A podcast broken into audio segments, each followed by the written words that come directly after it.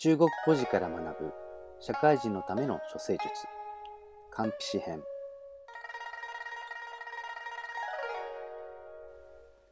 漢詩とは紀元前200年頃の戦国末の法家です。法家とは国を強くするために君主は法律によって人民を統治すべきだとした思想を持つ学派です。法の下の平等心象出発が原則の思想と言えます漢詩は漢の王族の子であり、その著作、漢詩詩は法家思想を集大成したものとなります。この書は、秦国の永世、後の始皇帝が国家を統治するときに作った法律の礎となっています。しかし残念なことに、遵守のもとで共に学んだ永世に仕える李氏に妬まれ、暴落によって自殺に追いられました。漢筆師は喫音だったと言われ、逆にそれが素晴らしい書物を生んだとも言われています。漢筆師は人間を動かしている動機は愛情でも思いやりでも義理でも人情でもない。ただ一つ利益であると言っています。このような厳しい人間観の上に立って様々な人間関係における誤りのない対応方法を説いているのがこの漢筆師となります。人間通になるその1顔色を見る。心を読む。心ここにあらず。を言い当てる。上司の心が読めたら後の対応がずっと楽になります。組織の中で生きていく上でこんなに心強いことはありません。聖の国イオには純ウコンというお気に入りの重臣がいました。この人物は相手の心を読む名人であったと言われています。純根は聖の貧しい平民でした。そのため、親は全員の子供を養いきれず、その中で一番醜かった純右根を奴隷にいたしました。純右根は身長は5尺、150センチに満たず、要望は一度あったら忘れないほどの醜いもので、尾行は天井を向き、両目は大きさもそれぞれ違っていました。しかも、体力はあまりないため、農耕生産よりも家事雑役に従事することとなりました。しかし、彼は小さい頃から奴隷という身分にさせられたため、相手の機嫌を損なわないように行動するための独身術の名手となったのです。そして、将軍や高官を相手にするようになると、早速奴隷の身分を脱することができ、後に硫黄の側近となったのです。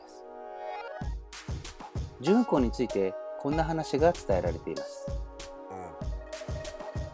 カウンコンが義の国を訪れた時のこと。去る人物の勧めで義の慶応と会見することとなりました。ところが、王の前にご機嫌伺いに参上しても、ずっと押し黙ったまま、一言も口を聞こうとしません。慶応は日を改めて再度会見の機会を設け、二人だけで話し合う場を作りました。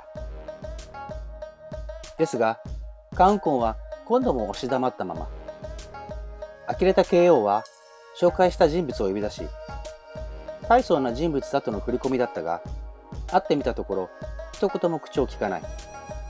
一体どういう理由あってのことか。ことと次第によっては、ただでは済まさんぞ。と責めました。カンコンはそれを伝え聞くと、こう言って弁解しました。それは当然です。初めてお目にかかった時、王は馬のことばかり考えておられる様子でした。二度目の時も、私との会見は上の空で、もっぱら音楽に心を奪われている様子でした。それで私はあえて一言も申し上げなかったのです。それを聞いて、慶応は大いに驚きました。初めて会った時は、たまたま趣味を献上してきた者がいて、それを見に行こうとしていたところでした。2回目の時も、歌姫を献上してきた者がいて、王はまだその歌を聴いていなかったのでした。慶応は、私の心は春梅と歌姫に奪われていたのだ。純右近先生こそ誠の賢人だと言ったそうです。純雲根という人物は、意を受け色を見るを務めておりますと評されています。相手の表情の動きを見て、心の中を推し量る術に長けていたと言われています。ていても知らないふり。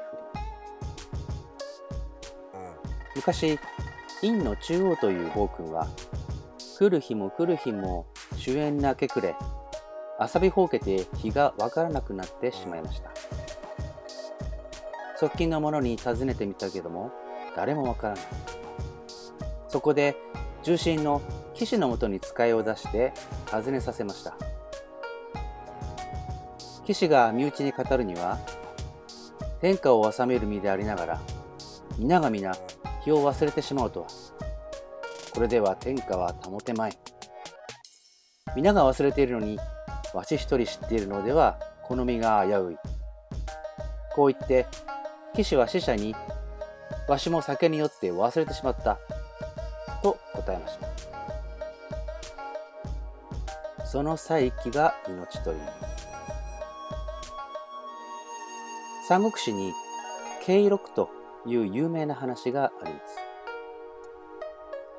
義の曹操が自ら大軍を率いて、劉備の守る漢中に攻め込んだ時のこと。この時は、珍しく劉備の側が万全な守りを固めて向かうへ打っていました。曹操の軍はたちまち苦戦に陥り、攻撃続行か撤退か厳しい決断を迫られていました。そんなある日のこと、曹操は参謀たちを集めた席でたった一言、軽六とつぶやきました。参謀たちは何を言わんとしたのか意味がわからない。ところが、揚州という副官だけがさっさと撤退の支度を始めました。参謀たちは、どういうことなんだとびっくりして尋ねると、揚州はこう答えたと言います。軽六、つまり鶏の柄というのは、捨てるにはもったいないが、食べようとしたって肉はない。漢中という土地は、そんなものだというわけだ。だから、これは撤退だと分かったのだ。揚州という副官は、ちょっとした言葉の端々からトップの意向を忖度することができました。ある意味で、副官としてはうってつけの人物でした。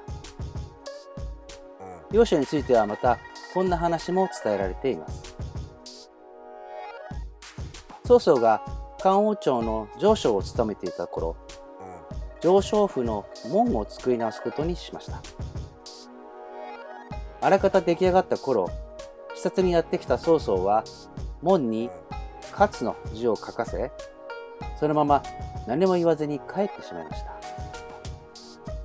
揚州はそれを見るとすぐさま門を取り壊せと命じました。そして取り壊し作業が終わると、こう語ったと言われます。門に勝の字を書けば、広いという字になる。曹操殿は大きすぎると言われたのだ。